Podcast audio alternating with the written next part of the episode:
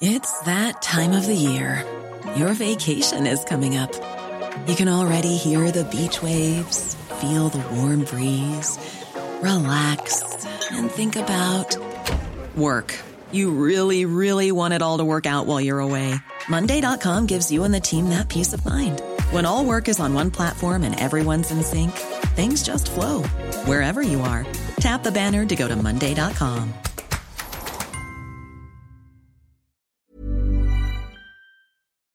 Il y a un procès pendant 8 mois qui raconte ma vie, qui raconte mon histoire autant que je sois présent. Bruno Poncé, victime de l'attentat du Bataclan le 13 novembre 2015 à Paris. Et puis je parle aussi parce que moi j'ai des amis qui sont présents avec moi aujourd'hui ou qui sont pas là et qui veulent pas parler, qui peuvent pas parler. Donc je parle aussi un peu pour eux. Je fais ça depuis 6 ans mais je, vais continuer parce que je trouve que c'est important. Moi déjà je, vous dis franchement aujourd'hui c'est compliqué mais bon ça ira. Puis là tout à l'heure passe ce clip où on voit des gens qui chantent, qui dansent, qui... Et en fait tous ces gens-là moi je les ai vus morts. Jean-Luc Vertenschlag, voisin du bistrot La Belle Équipe, venu secourir des victimes après l'attentat. Voilà, ça m'a retourné. Je, me suis, je, me suis, je, suis parti en sanglots, j'ai rien compris. Mes yeux se sont fermés, j'ai le noir, et je pleurais, je pleurais, je pleurais. Le procès des attaques terroristes du 13 novembre 2015 s'est ouvert le 8 septembre 2021 devant la cour d'assises spécialement composée de Paris. Il doit durer neuf mois et le mois d'octobre a été entièrement consacré à l'audition des témoignages des parties civiles. Les parties civiles, ce sont les victimes des attentats, des victimes indirectes des attaques, les proches, mais aussi les primos intervenants comme des gendarmes au Stade de France et les policiers au Bataclan. Environ 350 personnes sur 1900 parties civiles ont décidé de prendre la parole à ce procès soit cinq semaines d'audition, à raison d'une quinzaine de personnes par jour. C'est inédit pour un procès. Dans cet épisode de Minute Papillon, deux journalistes de 20 minutes. Caroline Politi, je suis journaliste euh, en police-justice à 20 minutes. Et Hélène Sergent, journaliste police-justice à 20 minutes également. Elles vont expliquer leur travail sur cette parole des parties civiles. Quelle histoire, quels témoignages ont choisi de raconter dans ces articles Quel est celui qu'on va écarter? Pourquoi? Comment raconter et avec quel vocabulaire Quelles sont les erreurs à éviter quand on rapporte euh, la parole d'une victime Et à quelle place doit-on se situer? Ce sont plusieurs des questions évoquées dans cet entretien. La première question, c'est comment on choisit de raconter un récit, une parole plutôt qu'une autre? C'est une question qui est compliquée et dont on a beaucoup parlé toutes les deux parce qu'on entend donc chaque jour 15 euh, 16 témoignages euh, qui sont tous euh, extrêmement forts et, que dans notre exercice on peut pas raconter tous ces témoignages tout simplement parce que sinon nos articles ils feraient 10 pages et que nous, il y a un principe de base dans le journalisme, c'est d'avoir un angle, c'est-à-dire qu'il faut qu'on raconte quelque chose de spécifique au sein de toutes ces, ces journées, et du coup, euh, il y a une forme parfois un peu de culpabilité de pas pouvoir euh, donner autant de place à la parole de chacun. C'est notre travail de le, de le faire, et, et, on peut justifier à chaque papier pourquoi on a choisi telle personne ou telle personne, mais ça nous pose à nous deux, mais à tous nos confrères et, et consoeurs qui suivent ce process, c'est des vraies interrogations, et c'est compliqué. Il y a quand même une certitude qu'on avait dès le début, euh, avant de, commencer cette séquence, c'est qu'on voulait absolument assister et donner la parole ou retranscrire la parole des rescapés de chaque scène de crime parce que euh, c'était il y a six ans, parce que dans l'esprit de beaucoup beaucoup de Français et parce qu'il y a eu un traitement médiatique important autour de l'attentat du Bataclan, le 13 novembre est encore toujours et souvent associé au Bataclan. L'idée c'était quand même de pouvoir rappeler ce qui s'était passé devant les portes euh, du Stade de France, des différents restaurants et terrasses qui avaient été visés, et puis évidemment ensuite euh, du Bataclan.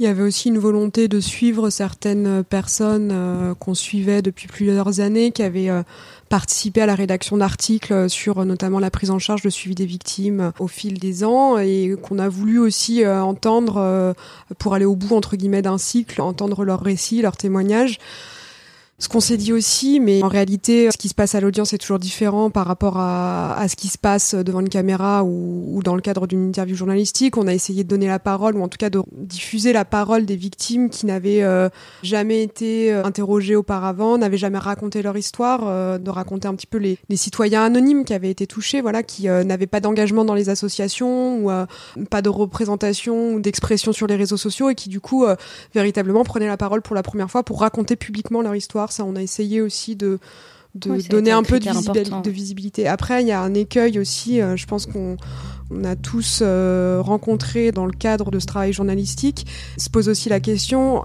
étant donné que initialement, de toute façon, c'est 350 personnes qui décident de prendre la parole et qui témoignent à l'audience, ce sera jamais représentatif euh, des 1900 récits et des 1900 trajectoires de vie de victimes des attentats terroristes. Ce qui est compliqué, c'est ne pas tomber dans une forme d'idéalisation aussi de la victime, d'héroïsation de la victime, et de se dire, si je choisis ou si je mets en avant des récits... Euh, un certain type de récit en tout cas, quelle construction je transmets au grand public de l'image de victime? On a eu des témoignages de victimes qui ont euh, un parcours de reconstruction où euh, on sent que assez rapidement ils ont réussi à reprendre par la force de la volonté, en expliquant malgré tout avoir eu des rechutes, mais avancer dans leur parcours de vie, puis d'autres qui disent que qui respirent encore, mais qui sont morts le 13 novembre du fait du traumatisme euh, engendré par ces attentats. Et du coup, euh, il faut raconter également ces victimes-là.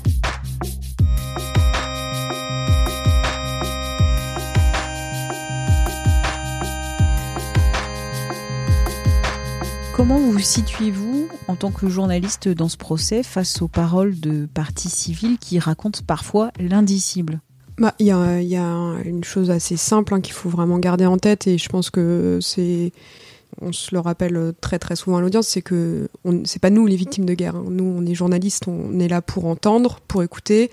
C'est pas toujours évident, mais c'est pas euh, c'est pas nous qui avons vécu ce traumatisme. Donc euh, donc déjà, ça, pose un cadre et une base. Euh, pour essayer d'éviter le piège de l'identification et où du coup euh, on se mettrait à, ressentir euh, dans notre chair euh, les souffrances qui sont exprimées à la barre. C'est voilà, nous on est là pour retranscrire leurs paroles, pour faire notre travail c'est pas toujours évident. Il y a évidemment des choses, des récits, des, trajectoires, des deuils qui font euh, parfois euh, davantage écho euh, à certaines personnes parce que, pour plein de raisons personnelles, humaines, on va se sentir davantage touché par ce qui est dit. Qu'il faut voir aussi, c'est que hum, quand on écoute ces récits, c'est une écoute active. On réfléchit également au papier qu'on va faire ensuite, comment ces témoignages, on va pouvoir les transformer en article. Donc c'est une forme de filtre. Enfin, cet écran d'ordinateur, c'est c'est une forme forcément de le terme mise à distance n'est pas juste, mais en tout cas, ça permet de remettre chaque euh, personne à sa place. Après, comme disait Hélène, oui, enfin, entendre euh, 15, 16 témoignages de personnes euh, qui ont vécu euh, l'indicible, qui ont vécu euh, des scènes de guerre, des traumatismes. On n'en ressort pas indemne et ça, tous les journalistes qui couvrent ce procès le diront. Ce qu'on disait aujourd'hui, c'était quelque chose qu'on ne connaissait pas. Autant de victimes, autant de témoignages de victimes, des témoignages extrêmement durs. Et oui, certains jours, il y a des histoires qui nous touchent particulièrement et on reste pas insensible. C'est pas possible. Il y a quelque chose que je voulais juste ajouter, qui euh, je trouve qu'on mesure à l'audience, c'est qu'on se rend compte qu'en six ans, et on le doit beaucoup d'ailleurs aux partis civils, euh, qui nous ont euh, épargnés collectivement en fait de la réalité de ce qu'ont été les attentats. Une des victimes me l'a dit d'ailleurs en préparant son témoignage. quand je vais arriver à la barre, quand je vais me retrouver face à la cour, ce que j'ai pas osé dire, Là, je vais le dire en fait. J'ai besoin de le dire. J'ai besoin de dire par quoi je suis passée, ce qui s'est passé. Et elles le font. Et c'est parfois d'une violence inouïe, avec des termes très crus. On se pose d'ailleurs la question nous-mêmes de hum, comment je retranscris ça? Est-ce que j'ai besoin de le retranscrire? Est-ce que je le tweet Par exemple, beaucoup de parties civiles euh, du Bataclan 12 minutes après le début de l'attaque, un des policiers euh, de la BAC a tué un des trois terroristes qui, en tombant, sa ceinture euh, a explosé. Et donc ça, on le savait tous. Ce qu'on ne savait pas, c'est que tous racontent qu'ils ont un moment, ils ont reçu plein de confettis, se sont demandé ce que c'était. Et c'était des confettis de chair, c'était des morceaux de ce terroriste qui venait de se faire exploser et qu'ils en ont eu partout, dans les cheveux, dans les lacets, dans les... Là, je le raconte, euh, mais tous le racontent avec des mots encore plus dur et c'est enfin on a beau savoir ce qui s'est passé tous ces détails là mais ils sont importants parce qu'ils racontent non seulement la violence de la scène, mais ensuite la grande difficulté de la reconstruction. C'était hier au, palais de justice et il y avait une dame qui disait Je me suis rendu compte que j'avais ces morceaux de chair donc dans mes lacets. Ça veut dire que j'ai été voir mon mari qui était grièvement blessé à l'hôpital avec un bout du terroriste. Je suis allée chez mes parents avec ce terroriste sur moi. Je suis allée. C'est tout ça qui se raconte et c'est toute cette violence crues qu'ils ont subies et qu'on doit raconter. Et à un moment, comment raconter ça, comment la raconter pour qu'elle devienne audible et faire comprendre ce que ces personnes ont vécu, l'horreur absolue tout en étant pas dans l'indécence, pas dans le voyeurisme. C'est parfois on a le sentiment de marcher sur un fil. Après, il y a évidemment des moments euh, qui sont euh, compliqués. Nous, avec Caroline, je pense que ça nous préserve, entre guillemets, d'une certaine façon aussi, c'est qu'on n'est pas à l'audience tous les jours. Donc, on n'a pas entendu l'intégralité des témoignages, ce qui permet de sortir, entre guillemets, euh, de ces récits-là de quelques journées par semaine. En revanche, il y a des, certains de nos confrères qui y sont tous les jours. Ça peut représenter effectivement euh, moralement euh, une charge qui n'est pas toujours évidente à, gérer. Et ce qui a été mis à disposition des parties civiles, l'aide psychologique gérée par Paris Aide aux victimes, qui est une association qui intervient auprès des victimes d'accidents collectifs, d'attentats, et aussi accessible aux magistrats, aux avocats et aux journalistes qui le souhaitent et qui en ont besoin. Et après, euh, comme tout le monde, je pense qu'il y a plusieurs fois où aller euh, avec ses collègues boire un coup en sortant de l'audience, ça fait du bien.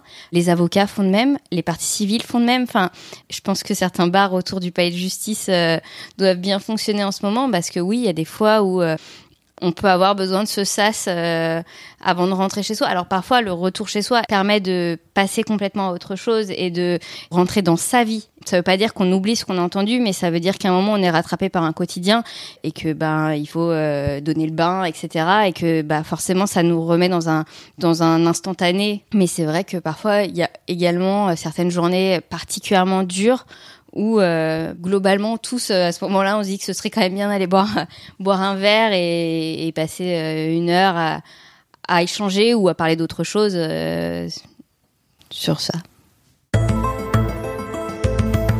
Merci à Caroline Politi et Hélène Sergent pour leurs témoignages. Tous leurs articles, leurs comptes rendus d'audience et leurs vidéos sont à retrouver sur 20minutes.fr. Minute Papillon, c'est un podcast d'Anne-Laetitia Béraud pour 20 minutes.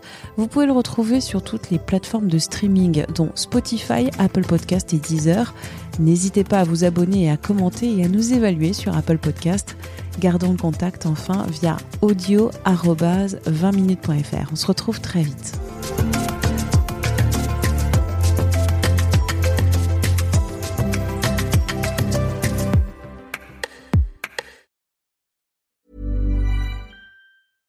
Hey, it's Paige DeSorbo from Giggly Squad. High quality fashion without the price tag. Say hello to Quince.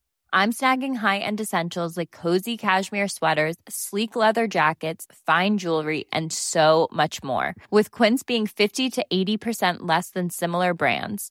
And they partner with factories that prioritize safe, ethical, and responsible manufacturing. I love that. Luxury quality within reach. Go to quince.com slash style to get free shipping and 365 day returns on your next order.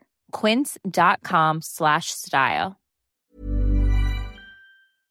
On ne va pas se quitter comme ça. Vous avez aimé cet épisode? Sportif, généraliste, sexo ou scientifique, varié mais toujours bien informé. Découvrez les autres podcasts de la rédaction 20 minutes sur votre application d'écoute préférée ou directement sur podcast au pluriel.20minutes.fr.